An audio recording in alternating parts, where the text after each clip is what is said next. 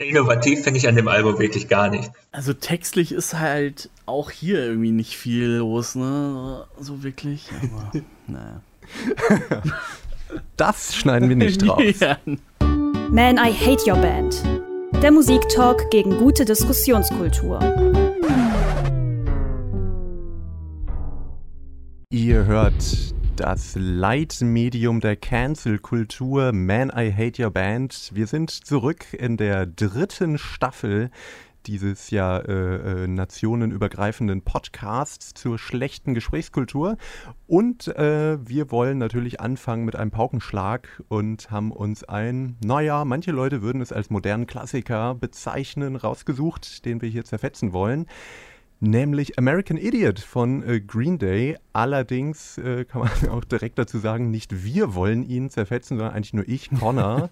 ich kenne auch sonst eigentlich niemanden, der das machen würde. Ja, äh, mit mir mehr oder minder äh, zusammen hier sind Stiggy. Da, ja, genau, ich äh, zum einen. Und weit weg in äh, Montreal Lennart. Hallo. Hallo, Deutschland. ja, ich würde mal, also na, wir werden ja im äh, Verlauf diese, dieser Folge äh, noch herausstellen, was mich so ein bisschen an Green Day stört oder warum ich nicht nachvollziehen kann, warum man es heute noch irgendwie hören mag. Darum direkt mal die Frage an dich, Stiggy. Was ist so deine Verbindung zur Band und speziell zum Album American Idiot? Also zur Band an sich ähm, muss ich sagen, ja, ganz klassisch würde ich jetzt mal sagen, als jemand so, der halt im Ende der 90er, sage ich mal, so angefangen hat, sich mit dieser Art Musik zu beschäftigen. Da waren Green Day natürlich gerade jetzt nicht mehr ganz riesig. Also ich war jetzt nicht 94 live dabei, als die, äh, als die, als die mega erfolgreich waren mit Basket Case und Dookie insgesamt. Aber so in den Jahren danach waren die ja immer noch ein Name und vor allem auch all die anderen Bands drumrum, ob jetzt Offspring, Rancid, Bad Religion, ähm, alles, was damals eben so immer noch relativ häufig mal auf MTV und so aufgetaucht ist, wodurch man eben damals mit sowas in Berührung kommen konnte, ohne das Internet und so weiter. Ähm, dementsprechend so ein bisschen ein erster Einstieg in Richtung so kalifornische Pop-Punk-Geschichten und generell vielleicht Einstieg in so Punk-Musik in dem Sinne, die zumindest auf Englisch funktioniert irgendwie sowas wie Hosen und Ärzte hat man vielleicht sogar noch jünger schon mal gehört. Aber eigentlich sehr positive Erinnerungen, weil waren so die ja, die ersten Leute, die einen so in diese Richtung geführt haben. Ja, das äh, hätte ich mir jetzt auch so gedacht und kann ich auch nachvollziehen, weil es ja irgendwie so die Musik ist, die du hörst. Bei Leonard hingegen bin ich ja doch ein bisschen überrascht, dass du das jetzt äh, verteidigen möchtest, wo du sonst Punk oder Punkrock ja eher verachtest. Äh, kann man ja nachhören. Du solltest mittlerweile wissen, dass ich nur das verachte, was ich selbst früher gehört habe. also ist das jetzt wieder so eine Therapiesitzung, in der du deine Selbstverachtung verarbeitest? Oder sagen, worauf dürfen wir uns heute freuen? Wie jeder Podcast ist das natürlich eine Therapiesitzung. Also nicht nur unser Podcast. Jeder, jeder Podcast, den du hörst, ist eine Therapiesitzung für dich. Okay, dann sind ja die Fronten schon mal äh, geklärt. Äh, einer möchte das hier wirklich noch verteidigen und für den anderen ist es eher so eine Ver Vergangenheitsbewältigung. Aber Moment mal. Nee, aber in diesem Fall ist es das wirklich nicht. Ich habe mir das Album natürlich zur Vorbereitung auf diesen Podcast nochmal angehört und war überrascht, wie gut ich das noch fand. Also ich habe äh, natürlich zu dem Podcast so gesagt, so gedacht, ja, ich fand das früher mega gut, das Album, aber vielleicht ist das schlecht gealtert, aber im Rahmen des Podcasts kann ich ja immer noch behaupten, dass es das beste Album aller Zeiten wäre. Aber ich finde es wirklich immer noch richtig gut ja, das, das finde ich merkwürdig, weil du ja sonst diese Art Musik eigentlich nicht gut findest, wenn ich mich recht erinnere. Äh, ich erinnere mich an Zitate, dass Punk generell beschissen ist. Ähm, Andererseits mag er ja My Chemical Romance so sehr und ja, die sind stimmt. nicht so weit davon entfernt äh, mit, äh, mit American Idiot und eben Black Parade. Das stimmt. Das habe ich bei der Recherche auch rausgefunden, dass äh, das vom selben Menschen produziert wurde. Und auch inner, innerhalb von ein paar Monaten sind die, glaube ich, rausgekommen. Ich habe auch beim äh, Schauen der Videos gedacht, dass vielleicht auch die gleichen Stylisten äh, mit am Werk waren. Ja, das, das, wäre mein, das wäre der Hauptangriffspunkt, wenn ich jetzt Green Day eher haten würde, ähm, dass sie dann plötzlich so aussahen wie all die anderen äh, erfolgreichen Emo-Rock-Bands wie Fallout Boy ja. und so weiter. Aber er hat es irgendwie bis heute durchgezogen. Also er sieht, äh, Billy Joe sieht irgendwie heute immer noch so aus, hat anscheinend seinen Stil gefunden damit. Ja gut, äh, manche Leute sind halt hängen geblieben. sieht auch immer noch aus wie 20. Das liegt aber, glaube ich, an vielen kosmetischen Eingriffen. ja, sie haben ja genügend, genügend Geld gescheffelt, um sich das leisten zu können. Wir hören mal an, äh, was Connor sonst noch so an der Band und vor allem an dem Album auszusetzen hat.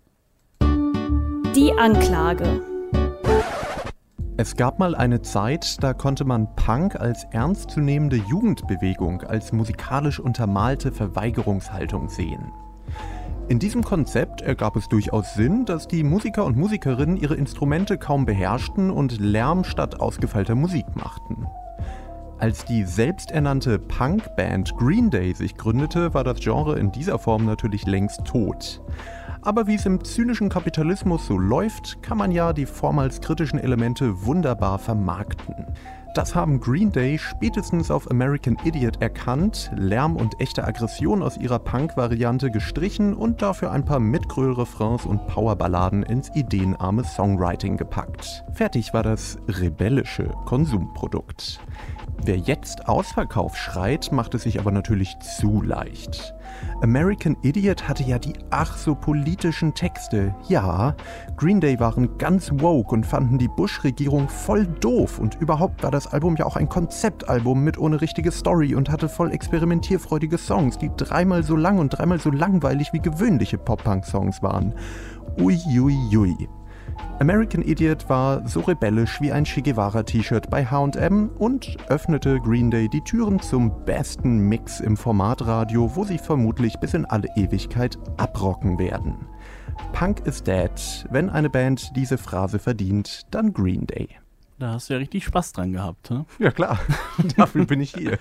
ähm, es erinnert mich äh, zuallererst mal an die Kritik an jeder Band, die versucht, sich irgendwie politisch oder irgendwie mit einer Anti-Haltung zu positionieren. Es ist natürlich immer sehr leicht zu sagen, hm, warum verschenkt ihr dann nicht eure Musik? Warum macht ihr irgendwelche Kompromisse und so weiter? Das äh, war, ist bei Rage Against the Machine zum Beispiel ja auch das, das Argument. Ich ähm, verstehe das hier schon. Und es ist ja auch durchaus so, dass sie von ihrer eigentlichen Szene, wo sie herkamen, bevor sie Dookie hatten, also die zwei Alben davor, ähm, da haben sie schon ziemlich viel Hass dafür bekommen, dass sie dann mit Dookie zu einem Major-Label gegangen sind. Da, da sind viele Leute quasi deiner Meinung äh, in dem Sinne, dass sie sich da schon verkauft haben. Äh, ich finde aber, ja, weiß ich nicht. Also wenn man selber Musiker ist, will man ja vielleicht auch mal gehört werden. Und ich finde nicht, dass sie halt so krasse Kompromisse gemacht haben, denn sie klangen früher schon genauso. Also sie haben nicht jetzt ihre Musik total dafür verändert. Das finde ich zum Beispiel einen wichtigen Punkt. Also die haben schon immer so super poppige Musik gemacht und auch Punk 1977 war ähm, oft genug so poppig. Das, das ist die Punkte, finde ich, ähm, kann man jetzt nicht vorwerfen, dass die Musik nicht, nicht krass genug ist. Die Buzzcocks und die Ramones haben, haben nichts anderes gemacht. So, das, ähm, da würde ich sagen, muss nicht. Der Rest, ja, das werden wir jetzt noch ein bisschen ausführlicher besprechen wahrscheinlich. Und hier und da hat Connor vielleicht auch recht. Ich beneide Connor darum, wie schön er formulieren kann und wie schön er das Ganze einsprechen kann. Es klang so wie jeder Satire-Beitrag im Radio, irgendwie nett, aber auch total egal. Ich habe ehrlich gesagt nicht mal zugehört. Wie jeder von ähm, mir? La, du verrätst zu viel deiner Gedanken bis jetzt. Naja, ähm, also ich meine, natürlich kann man die Kritik an sehr viele Pop-Punk oder eigentlich an, den ganz, an das Genre Pop-Punk generell schon äh, stellen. Äh, aber ich finde, sie ist ja nicht komplett unberechtigt und das ist ja auch was, was Stigi schon gesagt hat, was schon in den 90ern ihnen vorgeworfen wurde, was auch anderen Bands vorgeworfen wurde. Und ich finde, man macht es sich ein bisschen zu leicht, wenn man sagt, naja, wir leben halt im Kapitalismus, so läuft es halt.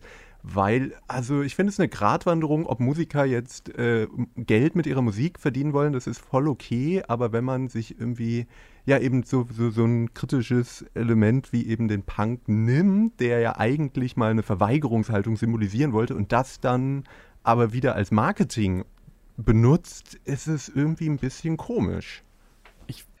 Also die Verweigerungshaltung im Punk war seit Anbeginn Marketing, würde ich fast sagen. Also Siehe die Sex Pistols. Ja, natürlich, die Sex Pistols äh, sind immer das schöne Gegenargument, aber. Oder als dann die Punkmode Ende der 70er schon kam. Ja, das, da ging der Ausverkauf los. Es geht auch immer nur ein paar äh, Monate oder vielleicht ein Jahr, dass mal so eine Subkultur Wie funktioniert. Sven Regner, wie Sven Regner damals gesagt hat, Rock'n'Roll ist jede müde Mark, die man damit verdient. Ja, ja, das haben wir auch schon ein paar Mal gehört, das Zitat hier.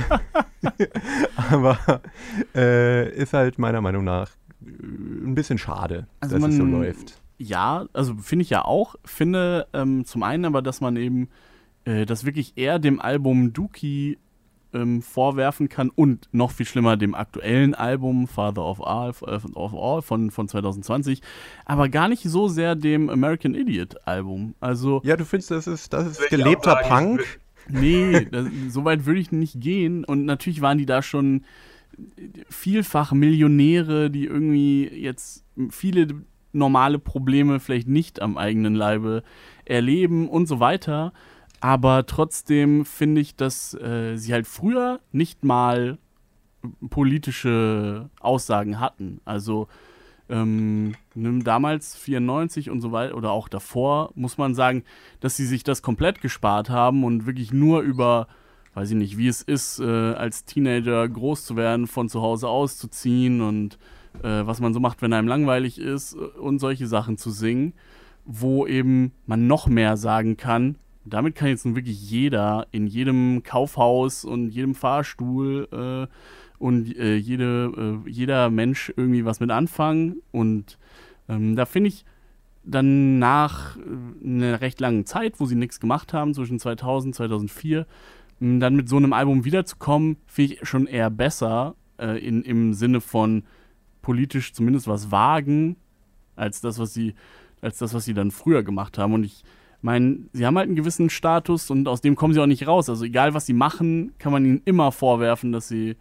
dass sie das halt nicht mehr dürften. So, ne? Auch wenn sie ihre Alben verschenken würden und äh, ihre Botschaften radikaler machen würden, könnte man immer noch sagen, ist irgendwie alles, weil sie hoffen, dass sich das verkauft. Naja, wie gesagt, ich glaube, es ist schon eine Gratwanderung, ob du deine Alben komplett jetzt verschenkst oder ob du sehr äh, dich dem äh, Formatradio anbiederst, was ich finde, sie auf Strecken zumindest getan haben mit dem Album.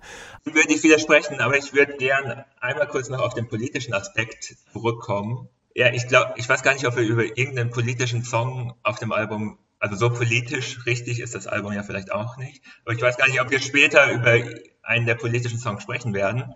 Wir können über alles reden, Lennart. Ah, sehr schön. Aber wenn ich mich zurück ein, in, äh, an die Zeit, also das war ja gerade die Zeit des Irakkriegs, Bush-Regierung etc., gab es wenig große Bands oder Musikkünstler, die sich offen in der Musik gegen das Ganze ausgesprochen haben. Also man muss sich ja nur zu, daran zurückerinnern an zum Beispiel die Dixie Chicks, die einmal gesagt haben, dass sie Bush nicht so geil finden und ihre Karriere war vorbei. Die Dixie Chicks Vorbei. waren aber halt auch eine Country-Gruppe. Das ist halt schon ein Unterschied. Also von einer Punkrock-Band erwarte ich das und das war jetzt. Nee, aber Punkrock in den USA, da gibt's also äh, ist nicht immer unbedingt so progressiv und links. Also ist ja oft auch, habe ich das Gefühl, dass jetzt natürlich einfach urteilen über ein Land, in dem ich nicht lebe und eine Kultur, die ich nicht so gut kenne. Aber es ist oft, mein Gefühl war immer, das war oft auch Musik für die weiße Arbeiterschicht und ist zum Teil eben auch konservativ. Oder Ja, also für gibt ja- Skater-Kids ne, kommt noch dazu, ne, denen, denen die Inhalte vielleicht egal sind, die einfach nur so äh, laute, melodische Musik hören wollen. Ja, das aber, ist schon aber ein das, Punkt. Das, was, was äh, Lennart gerade meinte, das also selbst ich, der damals noch einiges jünger war, habe schon, also selbst Eminem hat sich immer wieder gegen Bush irgendwie äh, positioniert. Es stimmt ja jetzt einfach nicht, dass da Green Day plötzlich die einzigen waren, die sich positioniert hätten. Also Ne, ne, nee, ich habe vielleicht nicht die einzigen, aber sozusagen aus dem ganzen Alternative, also äh, großen Alternative Rock, wo ich jetzt Punk irgendwie mit einbeziehe, der 90er, äh, gab es irgendwie wenig Acts, hatte ich das Gefühl. Also man muss vielleicht, man muss vielleicht, müsste man jetzt sehr genau auf die Zeit gucken, weil so die ersten ein, zwei Jahre hat sich das wirklich quasi niemand getraut aus Angst um die eigene Karriere. Das muss man so ziemlich jeder ähm, Punkband vorwerfen aus den Staaten. Ähm, dann irgendwann kamen aber plötzlich alle, als das Ganze nämlich so in der Gesamtgesellschaft auch irgendwie ein bisschen sich gedreht hatte. Dann gab es NoFX mit dem Album War on Errorism, dann gab es Bad Religion mit The Empire Strikes First, Anti-Flag sowieso äh, und auch in anderen äh, Genres. Äh, und da waren Green Day so, ich sag mal, mittendrin. Sie waren nicht die Letzten, die auf den Zug aufgesprungen sind, aber ähm, sie, sie waren jetzt auch nicht so schnell damit, dass sie sich das irgendwie schon 2002, 2003 getraut hätten. Muss man muss man auch sagen. Ähm, muss man ihnen aber auch nicht vorwerfen, weil vielleicht haben sie in der Zeit einfach gerade nicht Musik gemacht und es kommt einfach ein bisschen später raus. Da ja. muss man ihnen jetzt keinen Strick draus drehen. So. Ja, ja, sie waren halt lassen, Mittelmaß. Lassen sie noch in Therapiesitzungen. also da gab es ja anscheinend auch große Bandprobleme, äh, zwischenmenschlich. Wurde nicht so medial ausgeschlachtet wie bei Metallica, leider. Wäre bestimmt auch lustig gewesen. Ja, ja stimmt. Eine äh, Doku hätte ich mir auch angeguckt. Schön, schön dass es eigentlich so beschützt ist. Ähm, ich glaube, es ist auch einer der Gründe, warum die Band immer noch ganz gut funktioniert. Und außerdem, glaube ich, ist ein Grund, dass sie irgendwie so alterslos äh, sind. Aber das führt jetzt weit weg vom, vom eigentlichen Thema. Äh, würde vorschlagen, wir hören einfach mal den Hit ja, endlich, dieses Albums. Endlich. Connor freut sich schon. Ich freue mich auch. Ich finde ihn gut, immer noch, auch wenn ich ihn zugegeben schon 5000 Mal überall gehört habe, an Orten, wo man es nicht erwartet, aber auch an welchen, wo es gut passt. Ähm, Boulevard of Broken Dreams, immer noch ein schöner Song, wie ich finde. Man, I Hate Your Band. Boulevard of Broken Dreams, ich habe es nochmal nachrecherchiert, auch heutzutage der meistgestreamte äh, Song von Green Day und ja, neben dem Titeltrack auf jeden Fall der Hit des Albums, das, äh, was wirklich jeder und jede kennt. Äh, und Lennart, du hast da irgendwie eine, eine, besondere und auch sehr emotionale Geschichte dazu, die du mit uns äh, teilen möchtest, nicht wahr? Ich habe gelernt, Menschen mögen es, wenn es in Podcasts persönlich wird, wenn man die Menschen hinter der Fassade kennenlernt. Macht schon mal eine Kerze an. Schön, dass du auch viel über die Menschheit an sich lernst hier in diesem Podcast. Ich wurde mal äh, Data genannt, weil ich äh, angeblich nicht ein Mensch funktioniere, aber gerne wissen würde, wie Menschen so ticken. Es war lustig gemeint, ich habe es als eine sehr große Beleidigung aufgefasst. Darum soll es hier aber gerade gar nicht gehen. Äh, Silver of Broken Dreams habe ich mit meiner allerersten Band, den Submarine Hijackers, formerly known as the Mean Beans, ja, okay. Schöner Name. Formerly known as, um klarzumachen, wir sind schon bekannt und jetzt kommt, nachdem wir unsere kommerzielle Phase hatten, kommt jetzt künstlerische. Wie alt wart ihr da? Ja, das Album muss ja gerade rausgekommen sein, also vielleicht in 18 ungefähr. Äh, nämlich auf unserem allerersten Auftritt auf der Geburtstagsfeier eines guten Freundes haben wir Boulevard of Broken Dreams gecovert. Und äh, deswegen äh, werde ich wahrscheinlich nicht objektiv über diesen Song sprechen können. Weil es so toll oder, war oder weil ihr so ausgebuht wurdet? Ne. Nee, äh, weil es einfach so eine, so eine Erinnerung ist. Ja, okay. Aber dann kannst Aber du ja bestimmt viel über den Song an sich auch sagen, warum er so gut ist. Was für Bilder er erzeugt welche tiefe Botschaft in ihm steckt. Die Akkordfolgen. Wie bei Wonderwall. Äh, über das Musikalische kann ich mittlerweile wirklich viel sagen, aber. Ach nee. Äh, das interessiert in dem Musikpodcast mal wieder keinen. Mich ähm, interessiert das. Connor will nur nicht, dass du erklärst, warum das ein guter Song Hier, ist. Hier, Moment. Ich kann aber schon mal direkt, äh, ich habe Wikipedia gelesen und äh, äh, herausgefunden, dass sich tatsächlich Noel Gallagher beschwert hat, dass äh, sie angeblich die Akkordfolge von Wonderwall geklaut hätten. Und dass sie ja so ungefähr, wenn er äh, Ideen klauen würde, dann würde er den Leuten wenigstens Geld geben und so viel Anstand hätten sie ja mal oder aufs können. Maul hauen oder ja. so. Fand ich witzig, habe ich nicht so gar viel Geld hat er denn Paul McCartney gegeben in seinem Leben? Wer weiß. ja, dann hätte ähm, er nicht mehr viel. Naja. Die Akkordfolgen in den Strophen sind tatsächlich ähnlich, aber nicht exakt gleich und die Melodie ist eine komplett andere. Ja, das hätte ich sogar auch ah. so gesagt. Ne? Im Inhalt, damals als 18-Jähriger mit meinem Schulenglisch, ich hatte keine Ahnung, worum es da geht. Boulevard of Broken Dreams, irgendwas ist sad, muss gut sein. Im Video geht er ganz traurig über eine Straße, so habe ich mich auch gefühlt. Das reicht doch. In so einem H&M-Werbeclip, oder? Übrigens das Video nicht zu Boulevard of Broken Dreams, sondern zum anderen Hit des Albums, also dem Titeltrack, wurde vom selben Menschen gedreht, der auch das Smells Like Teen Spirit Video gedreht hat. Da gibt es auch viele Parallelen, aber darum geht es gerade gar nicht. Äh, zur Musik. Was ich an dem Song wirklich heute immer noch gut oder außergewöhnlich finde, ist direkt der Anfang, dieser Soundeffekt auf der Gitarre, dieses, also ist ein Tremolo-Effekt für die Leute, die es interessiert, aber dieses Wabern, ne? Also innerhalb von einer Sekunde weiß man, dass es Boulevard of Broken Dreams ist, weil, also so ein Effekt, also kenne ich in keinem anderen Song. So, also dass der so prominent an Anfang gesetzt wird. Also das ist schon mal ein, immer ein gutes Zeichen für ein Lied. Es ist was Besonderes drin, was es irgendwie einzigartig macht und man erkennt den Song sofort daran. Finde ich immer erstaunlich, wenn man sowas schafft. Also es gibt ja genug Songs, die fangen irgendwie an und man weiß erst nach 20 Sekunden, was das überhaupt ist, weil es die typischen vier Akkorde sind. Und ja, ja, aber das, das geht ja dann halt auch fünf Minuten immer so weiter. Das nee, finde ich halt ein bisschen, also mal ehrlich, der, also natürlich nicht der Soundeffekt, aber äh, der Song ist jetzt nicht gerade spannungsreich. Also da passiert schon, also ich höre so die erste Minute und ich weiß, wie die restlichen äh, äh Minuten ablaufen werden. Das ist jetzt per se auch, es ist bei vielen Songs so, das gebe ich jetzt auch zu. Aber ich würde jetzt nicht behaupten, dass das jetzt ein total unkonventioneller oder äh, outstanding Track wäre. Er ist halt eingängig. Ja, eingängig, aber trotzdem, also das ist immer das, was ich gut finde, eingängig, aber trotzdem irgendwie ganz viele Kniffe da drin, man vielleicht beim ersten Mal hören oder beim Nebenbeihören gar nicht so merkt. Ähm, und ganz viele Hooks, was ich natürlich auch immer gut finde. Also dieser Aha-Part, der zwischendurch kommt, mal durch eine Gitarre gespielt, mal gesungen, äh, der auch irgendwie eine interessante Melodie hat, mit ein paar Dissonanzen gegenüber den Akkorden, ist ja auch scheißegal, interessiert keinen. Ähm, aber das, was ich wirklich außergewöhnlich an diesem Song finde, sind die letzten, wie viel sind es, 20, 30 Sekunden, dieser Schlussteil.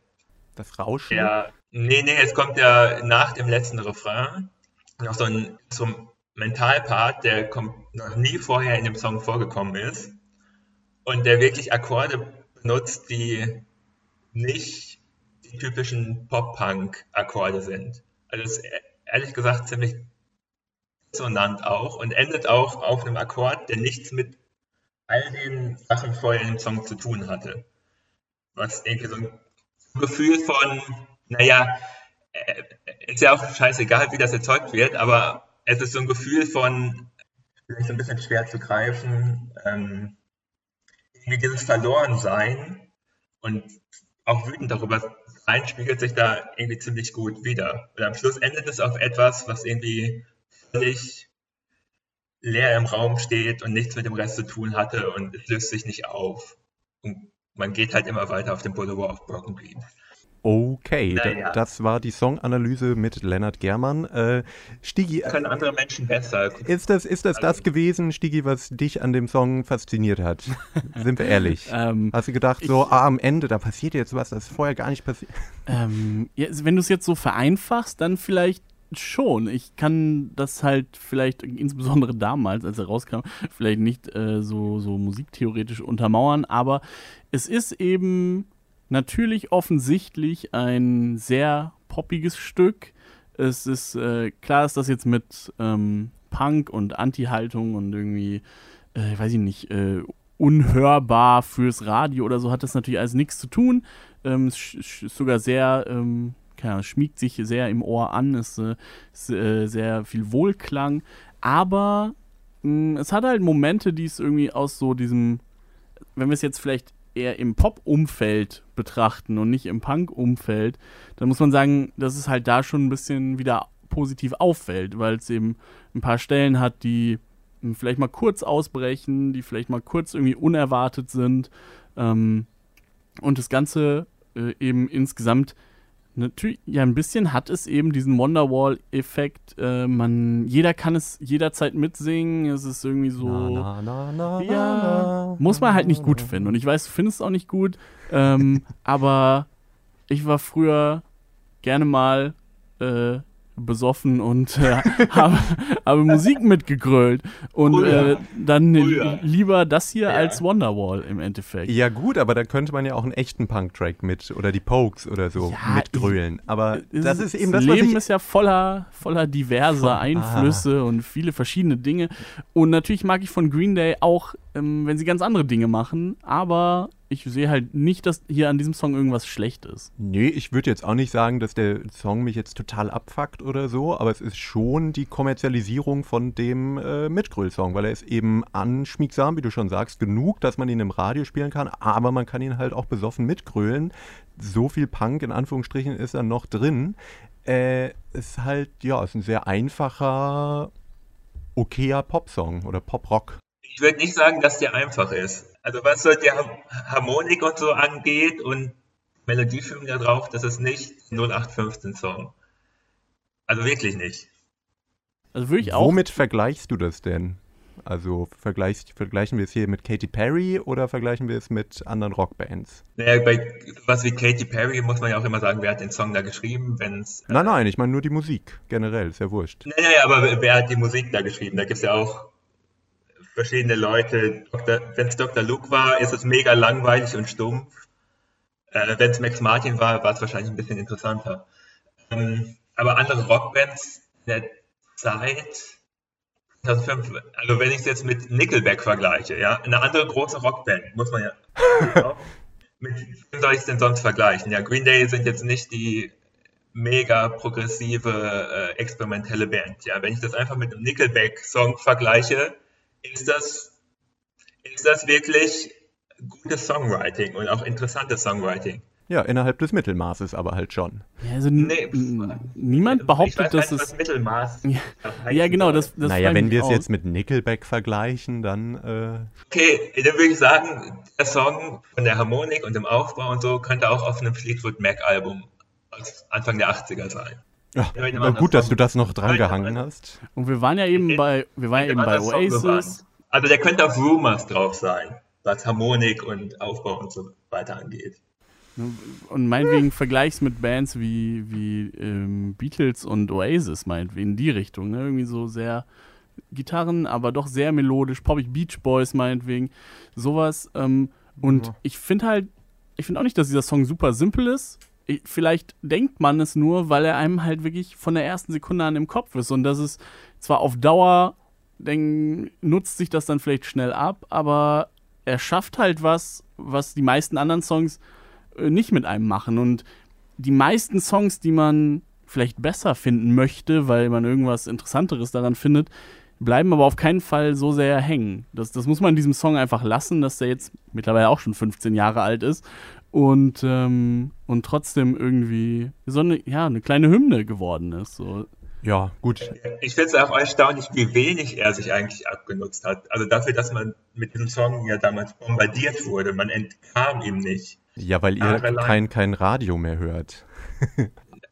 Aber selbst damals, also es gab genug andere Songs. Ähm, Foo Fighters The Best müsste auch die Zeit gewesen sein, ja, war auch ein Riesenhit. Konnte ich nach zwei Wochen nicht mehr hören, weil er ehrlich gesagt ziemlich lame war und auch wirklich 0815. Aber der wurde genauso oft gespielt, aber Boulevard of Broken Dreams konnte ich mir trotzdem weiter anhören, weil da eben so viele, also das habe ich natürlich damals auch nicht realisiert, aber weil da eben so viele Kleinigkeiten drinstecken und er so viele Sachen ein bisschen anders macht als der typische Song. Die sind, fürchte ich, großteils an mir vorbeigegangen, auch wenn ich, wie gesagt, ich finde es jetzt nicht so, ich finde es jetzt nicht schrecklich, aber ich finde es merkwürdig, das äh, jetzt als irgendwas sehr Besonderes anzusehen. Es ist halt so ein ganz okayer, ja, Pop-Rock-Song, wie vorhin schon gesagt, aber das haben wir jetzt ausdiskutiert. Ähm, wir können ja gleich mal äh, zur Story, zur sogenannten, dieses Albums kommen, aber vorher vielleicht mal wieder was hören. Ich habe mir äh, einen Tiefpunkt rausgesucht, der, finde ich, das, was Boulevard of Broken Dreams vielleicht noch ganz okay macht, dann äh, äh, schlimmer macht und das nämlich verkitscht.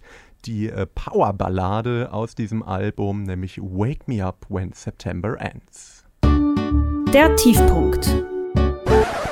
Wake Me Up When September Ends im Megamix. Und jetzt danach der nächste Kulthit von Pink. Ja, ungefähr so stelle ich mir es vor, beziehungsweise so ist eigentlich auch die Realität von diesem Song heutzutage zumindest. Äh, in meinen Ohren komplett totgedudelte Kitschballade, die äh, bis heute und wahrscheinlich auch noch bis in alle Ewigkeit halt gespielt werden wird und äh, ja, irgendwelche Muttis zu Tränen rührt. Was ist eigentlich dein Problem mit Muttis in, in diesem Zusammenhang? naja, das Weil ist so. in diesem Zusammenhang, da es ja um den Tod von Des Vaters, ja, ja. Vaters geht. Ja, vielleicht auch die Fatis werden eine äh, ne- ne Träne verdrücken. Ähm, Ist das schlecht? ja.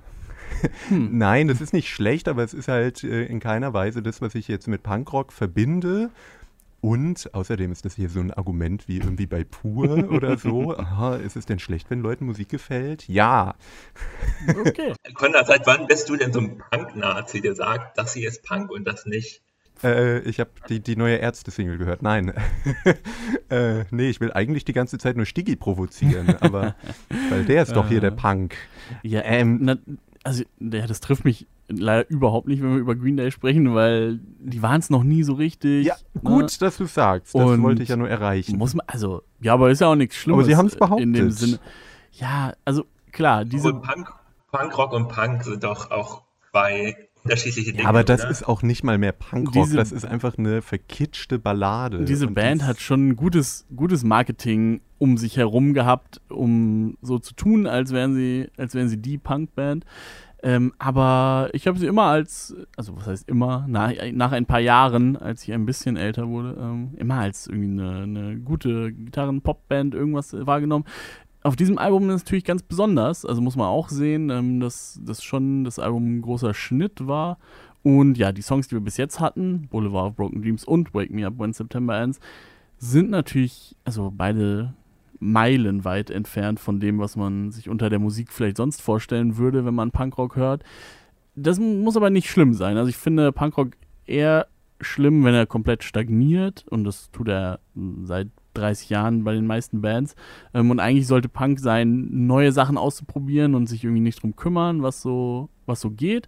Und ähm, deswegen behaupten ja manche Leute, der neue Punkrock wäre eher irgendwo im, im Cloud-Rap oder in irgendwelchen aggressiven Hip-Hop-Formen zu finden oder so. Ähm, genau, wie auch immer. Ja, wollen wir uns nicht zu sehr an dem Punkrock-Ding Ja. aufhängen, weil ich finde ja, es ist ja auch in, also es wurde ja irgendwie behauptet, das Album sei innovativ oder so und ich sehe das nun überhaupt nicht bei den Sachen, die wir bisher gehört haben zumindest. Äh, und bei dem Song jetzt nun ganz besonders wenig. Also das ist halt so eine klischeebehaftete Schmalzballade. Ja, ist es. Also in, innovativ finde ich an dem Album wirklich gar nicht. Gut, das, das schneiden wir aus und packen jetzt schon mal an den Anfang Da, der Folge. da wäre ich jetzt aber auch nicht ganz dabei. Ne? Also, wir sprechen ja noch über Story, Konzept und so weiter. Und man kann Aber jetzt ich- sa man kann also- sagen, dass das jetzt nicht so perfekt umgesetzt ist, aber man kann auch sagen, das haben nicht viele Alben vorzuweisen. Wobei, hat dich damals dieses Konzept in irgendeiner Art und Weise interessiert? Also ich spreche jetzt irgendwie gegen das Album, das ist vielleicht auch schlecht, aber das ganze Konzeptalbum, Quark und Story, ist nett fürs Marketing, aber eigentlich haben doch, hat doch nur interessiert, haben die Songs geballert, konnte man irgendwie in der Disco mittanzen oder bei irgendwelchen Songs mitgrölen.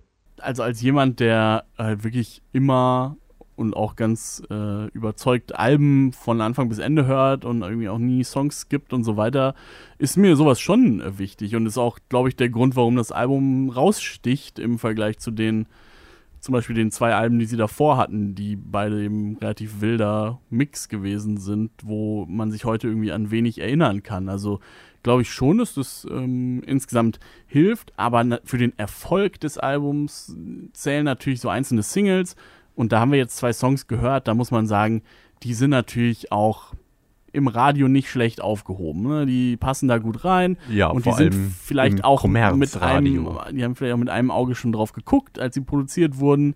Das kann man schon sagen. Ne? Muss, man, muss man einfach festhalten. Aber ich finde halt immer noch, dass, dass ich lieber das im Radio höre als viele andere Dinge. Und es ist auch ein Argument, das man schnell Ja, sagen kann und leicht aushebeln kann. Ja, Aber auch lieber Rihanna als Helene Fischer, aber, ja, immerhin. Ne? Also ist ja ein Argument. aber das macht es ja deshalb nicht gut. Und wir sind ja hier, weil ihr das ja aus äh, unerfindlichen Gründen gut findet, oder nicht? Also bei Boulevard Broken Dreams finde ich es überhaupt nicht unerfindlich und äh, bei Wake Me Up When September Ends, ja, ich ist jetzt heute auch nicht mehr mein Lieblingstrack. Ich finde ihn aber auch nicht so schlecht. Also es ist eine schmalzige Ballade. Es ist sicherlich auch nicht der erste Song, der so klingt ähm, und der so gemacht ist. Ja, aber ich finde ihn immer noch. Ich, ich finde ihn halt so gerade noch okay. Ähm, Ich frage mich so ein bisschen, was der auf dem Album zu suchen hat.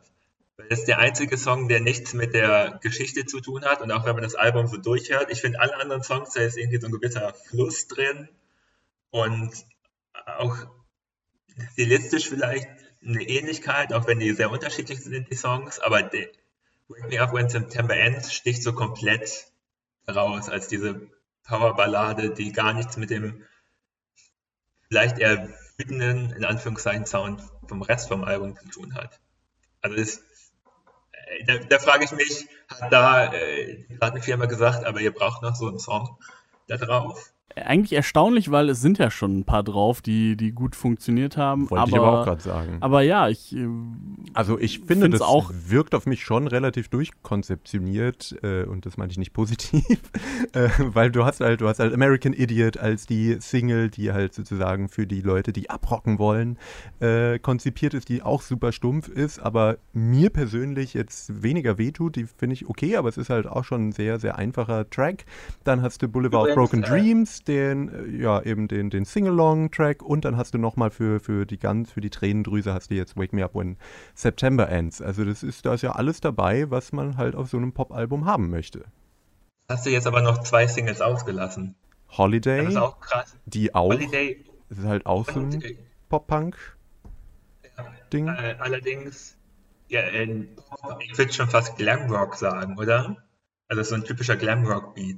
So ein bisschen klingt halt nach Marsch. Ja, ist nichts, nichts von den Singles ist so, dass man jetzt sagen würde, die, die sind alle gleich. Ne? Das finde Die ich sind ja nicht alle mal, auf keinen Fall. Aber es gut. ist jetzt auch nicht, dass sie groß was gewagt hätten. Das wollte ich damit sagen. Naja, dann gibt es noch Single Nummer 5. Wow. Ein äh, neunminütiger Song namens Jesus of Suburbia, den wir uns jetzt alle mal zusammen ehrfürchtig äh, anhören können. Na gut, dann äh, hören wir die, das krasse Risiko. Nach vier Hitsingles hat man noch einen 9-Minuten-Track ausgekoppelt. Eieiei. Äh, und der soll auch noch gut sein. Und der bringt auch die Story anscheinend voran. Äh, Jesus of Suburbia.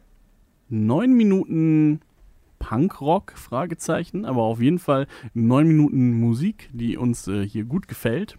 Jedenfalls Lernt und mir, Connor nicht so sehr.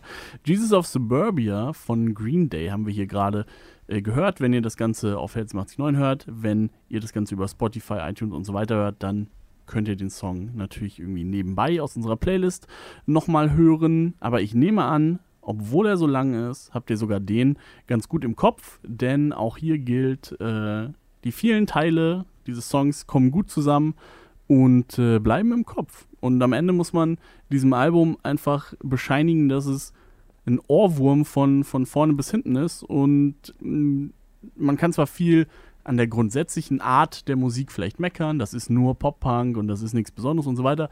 Ähm, aber hier ist es eben einfach mal in besonders gut. Und es gibt eine Million Pop-Punk-Alben, die ich selber auch schon mal gehört habe, aber sofort wieder vergessen habe.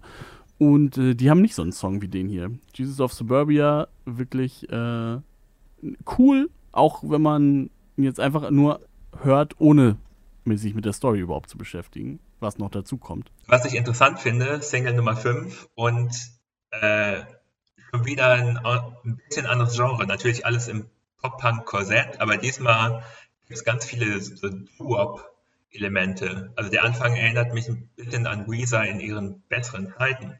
Ich finde es einfach spannend an diesem Album, wie viele unterschiedliche musikalische Einflüsse da stattfinden und trotzdem ist es homogen. Also schaffen auch nicht viele Alben. Naja, aber jetzt will Connor wahrscheinlich ganz viel über die Story reden. so wie ich ihn kenne. Ach na ja, äh, also bei denen äh, hat es mich nicht so sehr gestört wie bei My Chemical Romance, die da ja ein Riesenbuchei drum gemacht haben um ihr, ihr geiles äh, Storytelling. Bei Green Day ging, also ja, mir persönlich war es bis vor ein paar Jahren gar nicht bewusst, dass das überhaupt eine Story hat. Also, äh, aber vielleicht ist es ja für Fans was Besonderes. Äh, bei der Recherche habe ich die meiste Zeit gedacht, hm, ja, wirkt alles ein bisschen vage und konstruiert, aber es geht ja irgendwie um verschiedene Charaktere und irgendwie eine geht äh, vom Land in die Stadt und die Stadt ist aber auch nicht so geil und im Grunde genommen soll es ja wohl symbolisieren, wie es in den USA im sowohl städtischen wie ländlichen äh, Bereich nicht so schön um 2004 aussah, wenn ich das richtig interpretiert habe. Würde ich, würde ich Vielleicht. so sehen, ja, ich glaube schon. Ähm, genau, es ist immerhin Story genug, dass äh, ein Musical draus gemacht wurde. Ja, Mensch, das ist ja auch geil. Ja, ich hatte mal die Plakate hier äh, hängen sehen und dachte, uiuiui, das äh, also wäre noch so, so, ein bisschen, ja, ich, jetzt komme ich wieder mit der Punk-Geschichte, aber wer noch so ein bisschen von diesem letzten Rest Punk-Gedanken in sich trägt, muss doch kotzen, wenn man äh, sieht, dass da ein Musical draus gemacht wird, oder?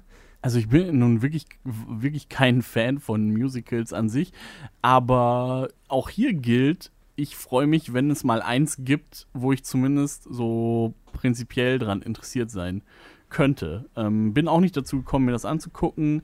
Ähm, weiß nicht genau, wie die Umsetzung war. Habe gehört, dass es ganz okay, ganz gut gewesen sein soll. Kann ich aber wirklich nicht viel zu sagen. Ja, das ist natürlich, vielleicht ist das auch irgendwie ja, aber diese, das ist vielleicht doch ist dieses Album auch einfach so groß geworden, ja. dass es sein Eigenleben angenommen hat. Und irgendwann sagt jemand, ey, wir würden da gern das und das draus machen. Und hier habt ihr ein bisschen Geld. Vielleicht sagst du als Band dann, ah, dieses, diese geile Idee, die wir hatten mit dieser geilen Story, denn wir sind ja sehr überzeugt von unserer Musik, die will sogar jemand noch irgendwie verfilmen oder was auch immer. Ja, warum sagst du, dann sagst du wahrscheinlich nicht nein, ne? Ja, ja, aber. Als großer Musical-Freund, jetzt lasse ich alle Hüllen fallen. Ich spiele in einem Musical-Orchester. Habe ich jetzt noch Street Credibility? Wahrscheinlich nicht. Nee, äh, das wird vor allem für, für folgende Folgen nochmal gegen dich verwendet. Aber ja, das fürchte ich auch. Ja, das fürchte ich auch. Muss ich sagen, das American Idiot Musical ist ziemlicher Müll. Schade. Hast du es gesehen? Äh, Auszüge, aber es sind halt irgendwie die Songs, äh, dann aber professionelle Musical-Sänger draufgesetzt, die eben ganz anderen Gesangsstil. Also die können natürlich alle gut singen, aber das ist dann so ein bisschen so wie wenn, keine Ahnung, äh, Thomas Gottschalk anfängt zu rappen. Er kann ja vielleicht ein ganz guter Moderator sein, aber macht dann halt was, was er nicht trainiert hat und es ist. Äh ja, ja, zwei Dinge dazu. Ähm, also einmal finde ich halt, es ist einfach nur so ein Symptom dafür, was ich ja die ganze Zeit so ein bisschen äh, äh anklage, dass das halt, also ein Musical ist ja meistens da werden Sachen, die vielleicht im Theater ein bisschen komplexer dargestellt werden, werden im Musical halt trivialer und da wird halt schön gesungen und man hat gute Laune. Natürlich nicht in jedem Musical, kann ich auch vorweg sagen, aber so das Durchschnittsmusical ist halt schon so die Trivialvariante vom Theater und ich würde behaupten, dass dann eben äh, Green Days Musik da insofern auch ganz gut reinpasst, weil es eben auch wieder diese triviale Variante von etwas eigentlich mal radikalerem ist. Aber das haben wir ja schon zu Genüge hier besprochen. Aber jetzt bitte nicht von Andrew Lloyd Webber auf das gesamte Musical-Theater schließen, bitte. Ja, aber also die, die ich glaube, die große Masse der, der äh, Musical-Szene ist schon eher so. Äh, und das finde ich irgendwie. Sagst du, ohne ein Musical jemals gesehen zu haben? Doch, ich habe schon welche gesehen. Starlight Express in Bochum, damals Schulausflug. nee, nee.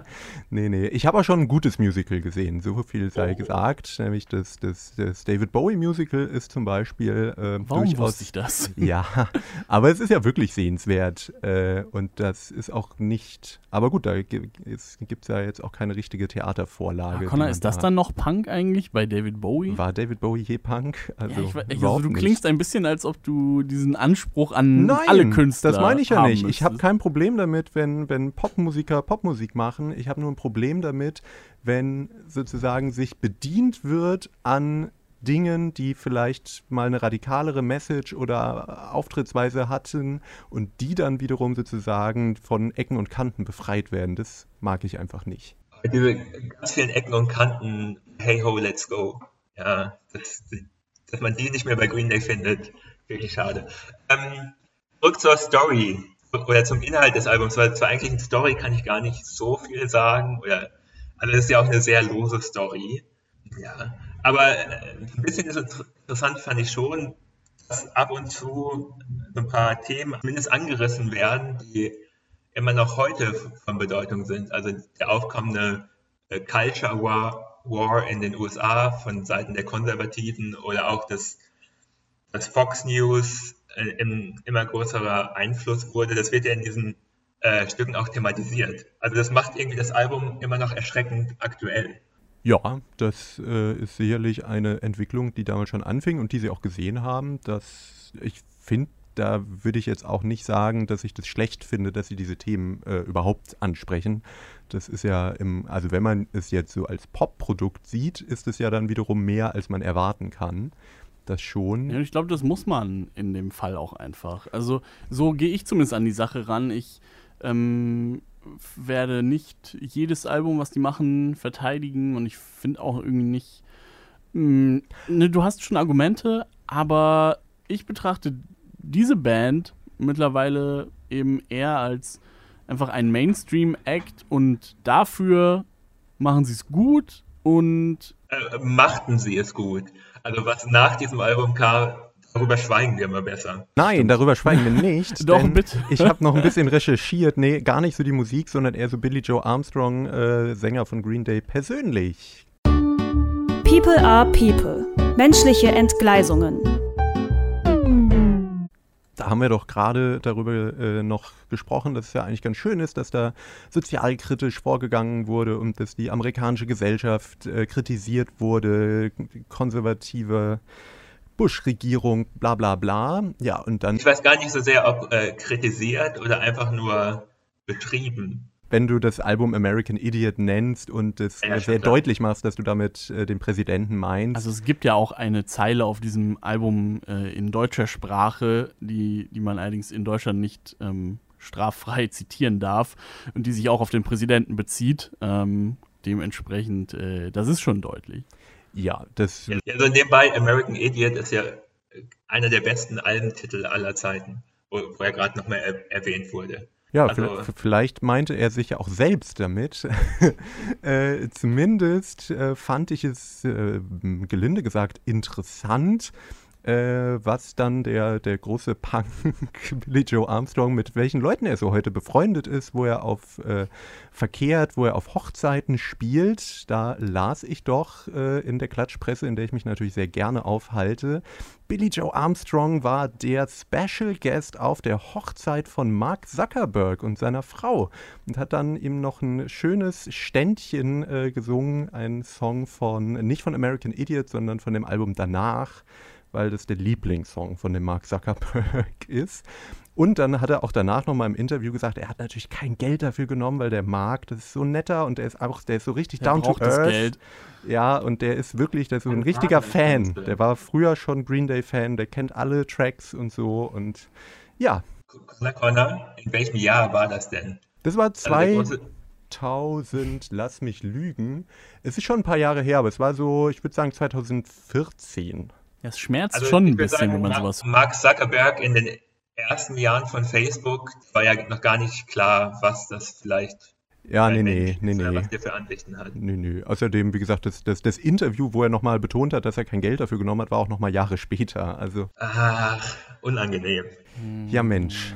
Äh, ja, das lässt vielleicht die Sozialkritik in einem anderen Licht stehen. Oder ich habe gedacht, vielleicht ist er einfach nicht, also äh, naja, sieht es nicht so in der Gänze, so wie Zusammenhänge in der Gesellschaft und so entstehen. Vielleicht beides. Ist, ist ja auch alt, so Internet und soziale Medien versteht er vielleicht auch einfach nicht so gut. Ja, wenn man so ein Boomer versteht ist. gar nicht, was ne? das Problem ist. Ja, muss ja. man ja auch sagen. Der gute Mann ist, äh, ist über 50. Ja. Über 50 heißt aber immer noch Generation X, ne? Das muss man sich mal klar machen. Gut, dass wir das hier nochmal sozialwissenschaftlich eingeordnet haben. Ja, das hätte man eigentlich genauer wissen können, äh, im Vorfeld bereits.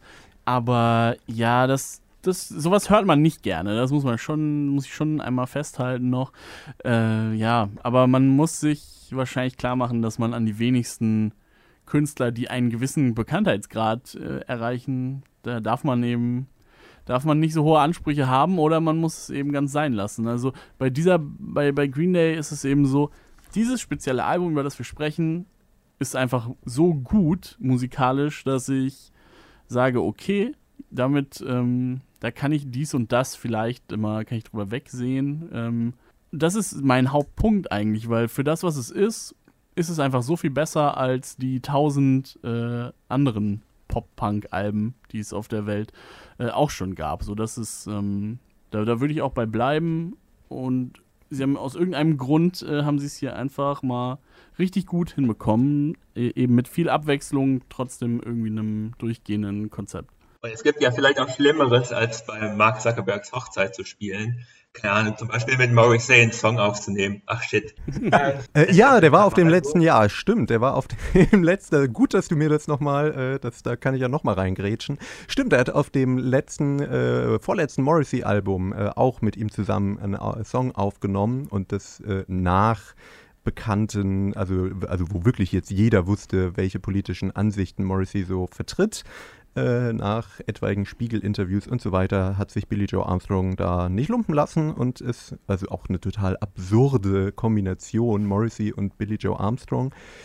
Nachdem Morrissey ja äh, bekanntlich äh, Ende der 70er über die Ramones so abgelästert hat, dass der die langweiligste Musik jemals wäre und so stupide und der ganze Punk ja, gut, Ex über wen hat Morrissey ja. nicht abgelästert? Das, war ja auch sein Job damals, so wie bei uns jetzt hier. Stimmt, der war ja Musikkritiker, was ein bisschen, äh, ähm, naja, ironisch ist, wenn man bedenkt, wie Morrissey und die Musikpresse heutzutage so zueinander stehen. Ich muss sagen, so Kritiken sind vielleicht das, was ich mir am ehesten von ihm immer noch äh, reinziehen würde. Also seine Musik und seine Interviews und so, das brauche ich alles nicht, aber sich so geschickt und negativ über andere Bands äußern, das ich, kann er, glaube ich, immer noch ich ganz finde, gut. Das, das, hat, das hat was Inspirierendes. Aber hat seine Energie ja leider äh, nicht da reingesteckt. Hm.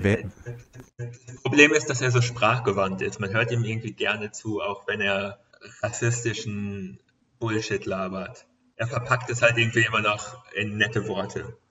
Und in viele Worte. Konrad, ja. noch viele Schritte zu gehen, aber ähm, das Ziel ist natürlich klar vor Augen. Na, das äh, hoffen wir mal nicht. So, wir wollen ja versöhnlich werden. Ähm, ich weiß gar nicht, ob wir das, ich hatte noch was vorbereitet, das hatte ich so ein bisschen vergessen, das werde ich jetzt noch einschieben, nämlich der Blick auf das Jahr 2004, 2005. Ähm, American Idiot ist ja spät im Jahr 2004 erschienen, darum ist es sinnvoll, sich die Charts des Jahres danach anzugucken. Und da waren sie interessanterweise ähm, sowohl in den USA als auch in Deutschland auf Platz 3 der Jahresendliste. Also man kann auf jeden Fall sagen, das Album hat mega verkauft. Ähm, das sind natürlich alle an den Geräten gespannt. Wer hat dieses Album geschlagen? Was sind Platz 1 und Platz 2? Ja, äh, wollt ihr raten? Äh, gehen wir mal nach Deutschland. Deutschland 2005. Gab es da irgendwas von Grönemeyer? Oder. Hm. Also deutschsprachig ist schon mal gut. Ist unheilig schon so alt? Nein. Ne? Nein. Rammstein? Ärzte war gerade auch nicht angesagt. Rammstein kann natürlich sein. War da Reise, Reise, war vorher schon? Nee, das war 2005 sogar, aber das war relativ weit ab. Ich war auch überrascht, Rammstein haben erst in der Zeit, wo man jetzt sagen würde, da war es wirklich nicht cool, da haben die richtig verkauft. Ähm, also erst so ab 2009. Nee, äh, aber das, was da auf Platz 1 war, war auch wirklich gar nicht cool. Das war nämlich die Söhne oh, Mannheims. Oh, okay. Ja, es war früher war nicht alles besser. Auf Platz 2 Wir sind Helden mit von hier an blind. Das ist, äh, da muss man mal kurz sagen, das ist ja wirklich ein Achtungserfolg. also wir sprechen schon von Jahrescharts, nicht nur Rock oder irgendwas. Nee, nee, nee, Albumcharts. Albumcharts 2005 Das hätte ich nicht gedacht. Das hätte ich, also das hätte ich zum einen nicht mehr gedacht und zum anderen kann man sich heutzutage einfach nicht mehr vorstellen. Ja. Auf Platz 4 also, dann Juli. Ja, äh, ist die bisschen ist die etwas schlechtere Variante von Wir sind Helden. Oh, deutlich. Aber auch noch besser als alles, was danach mit den neuen deutschen Pop-Poeten kam. Und auch wenn man jetzt vielleicht ein bisschen rückständig klingt, aber man möchte sich ja nicht die Jahrescharts von aktuell angucken im Vergleich. Äh, ja Da mhm. gibt es keine Wir sind Helden Lichtblicke und Green Day Lichtblicke, fürchte ich. Nee. Wenn Green Day ein Album rausbringen würden, wären sie wahrscheinlich in den Albencharts auch in den Top 10, weil. Top Nö, 10, haben sie ja gerade erst. Sie haben gerade ein Album rausgebracht, aber es interessiert glücklicherweise niemanden mehr, nee. weil es wirklich, wirklich daneben ist. Nee, ist tatsächlich so. Äh, in den USA war es ein bisschen anders. Da war auf Platz 1 50 Cent und auf Platz 2 Eminem. Äh, mit Rich or Die Trying? Oder welches Album war das? Nee, The Massacre. Äh, ah. Und auf Platz 4 Mariah Carey. Und e-, e-, Eminem war dann das Eminem-Show? Nee, äh, Encore.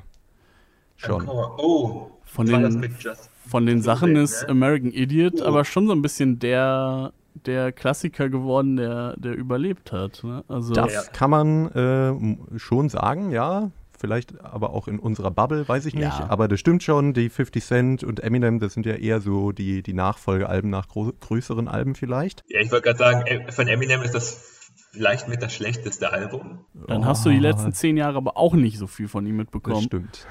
nee. äh, aber ich dachte, das ist ja vielleicht ein versöhnlicher Teil. Hm. Ja, also sie, sie stechen, können, sie stechen raus. Ähm, möchtest du, du, du möchtest es unbedingt hören einmal, ne? Ja. Okay, dann, dann tun wir dir den Gefallen. Ja, ich brauche das. Die Versöhnung. So, wir sind doch ein professioneller Podcast, da brauchen wir uns, Jingle. Können wir uns auch professionell versöhnen. Ja. Ähm, ja, diese Charts sagen mir natürlich, dass man, das war so ein Ausnahmeding, der Erfolg dieses Albums war so riesig, dass man das echt man kann es schwer mit, mit anderen Dingen vergleichen, die, die ähnlich klingen oder einen ähnlichen Background haben. Also, es, äh, also, also man kann das Album halt schlecht heutzutage unabhängig von dem Erfolg beurteilen. Ich finde halt immer noch, es ist ein super gutes Album. Findet man viele Kritikpunkte, wenn, wenn, wenn man es hunderttausendmal hört? Ja, klar. Ne? Es, es ist ja immer so mit Dingen, die so übererfolgreich sind. Hm. Äh, das war aber keine Versöhnung mit mir, muss ich sagen, sondern nur mit der Band.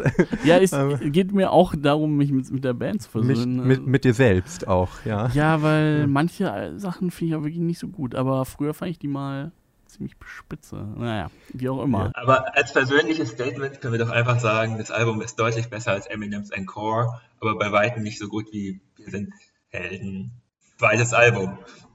Ja, da, also ich würde da mitgehen. Äh, Sticky ist da, glaube ich, nicht ganz so überzeugt. Nö, von. ich finde American Idiot schon, schon immer noch wirklich sehr, sehr gut. Aber ich freue mich total im Nachhinein etwas verspätet für Wir sind Helden. Dass das wirklich so erfolgreich war damals. Ja, gut. Und was hat es Ihnen gebracht? Judith Holofernes muss trotzdem bei Vox bei Sing Mein Song sitzen. Also. Oh.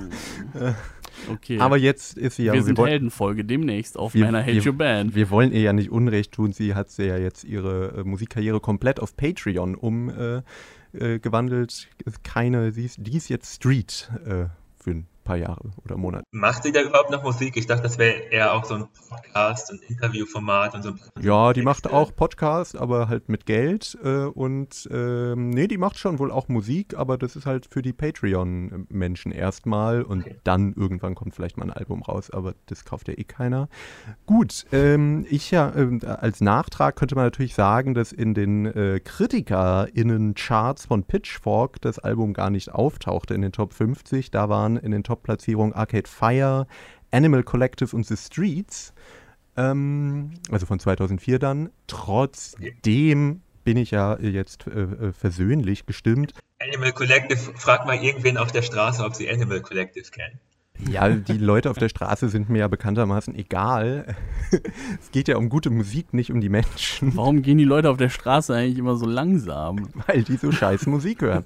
Für immer die Menschen. Für immer die Menschen. Die Leute, ja. die Leute. Äh, ja, ich finde American Leute Idiot... wollen uns was in bewegen. Ich wollte jetzt hier was Persönliches sagen. Okay, na gut. Will niemand hören von dir. Okay. Wir glauben dir eh nicht. Ja, okay, ich find's scheiße. Findest du gar nicht? Nein, ich find's nicht be total beschissen, aber ich finde die, die, äh, ja, den Kommerz, habe ich ja schon oft genug gesagt, gefällt mir nicht, wie bei vielen anderen Bands. Und irgendwie kann ich auch, ich finde, das ist zwar, hat so diesen Klassiker-Ruf, aber diese Art Musik ist trotzdem aus der Zeit gefallen. Also ich würde mir das heute eigentlich nicht mehr anhören, während ich damals mit 12 oder so oder 13, das schon dafür ansprechbar war, obwohl ich nicht so sehr die Musik in der Art gehört habe. Aber insgesamt, äh, ja, fand ich das damals wahrscheinlich cooler, als es heute äh, ich es finde. Ich wollte gerade sagen, Musik wird gerade wieder cool oder aktuell. Diese ganzen Emo-Rapper, die den Pop-Punk und Emo-Pop von der Zeit mittlerweile auf YouTube covern. Ja, das äh. ist wahr. Also ich würde, ich gehe ja bei vielem mit, was Connor jetzt gerade persönlich gesagt hat. Ähm, und für dich ist es vielleicht aus der Zeit gefallen und du hörst sowas nicht mehr, aber an sich ist das wieder mittlerweile echt so ein zeitloser Klassiker. Diese, dieser Pop-Punk ist, ist nicht tot zu kriegen. Ähm, oh, ja, hat hatte recht. Ja, aber, aber also das muss, das muss kein Qualitätsmerkmal sein. In unserem sein. Alter oder bei, bei jungen Leuten? Das ja, doch, halt für junge Leute. Ja, ja. Och, Mann. Den 17-jährigen äh, Mumblecore-Rappern, aber auch Emo sind und gesichtstätowiert so Sachen wie Juice World und, und Youngblood und so, die haben, die bringen das den Leuten jetzt nochmal ganz neu äh, bei. Ist, Ach ja, äh, ja. ist für dich vielleicht alles ein bisschen zu Wer? frisch. Ja. nee, ja, finde ich, äh, da gäbe es andere Revival, die äh, mir besser gefallen würden oder die vielleicht ein bisschen. Ich fände es schön, wenn ja. man so ganz viele 90er mm, Pop-Songs äh, covert und in die Charts bringt. Das passiert ja gerade schon, ich weiß. Äh, nee, keine Ahnung. Vielleicht mal ein Gothic Revival. Ah. Das wäre doch, das würde doch zur Zeit zumindest passen. Also Gothic war ja nie tot. Ja. ja hier unheilig. ja, genau. Umf. Ja, ja, wir wollen. Evanescence. Ja. Aber ich finde es immer krass, wie groß das WGT ist. Ist es dann, ja, das, das, ist ja auch, das hat ja auch mit Gothic nichts mehr zu tun, also mit dem aus den 80ern. Das ist ja eher so eine Karnevalsveranstaltung. Aber ich, ich, wette, bis eben fanden dich also noch ein paar Leute okay peinlich. aus der Ecke. Shoutout an äh, alle, die mich kennen, die da hingehen. Keine Ahnung. Äh. Das war die Versöhnung von unserem, am Ende unseres Podcasts. Ja, wir versöhnen uns miteinander und die Hörer mit mir. Connor vielleicht. entsöhnt sich wie immer mit unseren Zuhörerinnen und Zuhörern. Ich wollte ja eigentlich äh, Lennart immer mehr so in die Ecke treiben, dass alle ihn hassen, damit es von mir ablenkt. Aber naja. jetzt muss, jetzt muss alle wissen, ich habe zu sehr in dieser Folge gemenschelt. Jetzt mögen mich wieder alle. Ja, das hält nicht lang an. Außerdem kann ich dir versprechen, alle mögen Green Day, zumindest dieses Album. Ja. Damit machst du keine Pluspunkte. Dann habt ihr einen sehr, sehr normalen Musikgeschmack. Fühlt euch normal damit. In diesem Sinne. Ich fühle mich sehr gerne normal. Ich äh, manchmal. Ähm, in diesem Sinne verabschieden sich Connor, Stiggy und Lennart. Tschüss.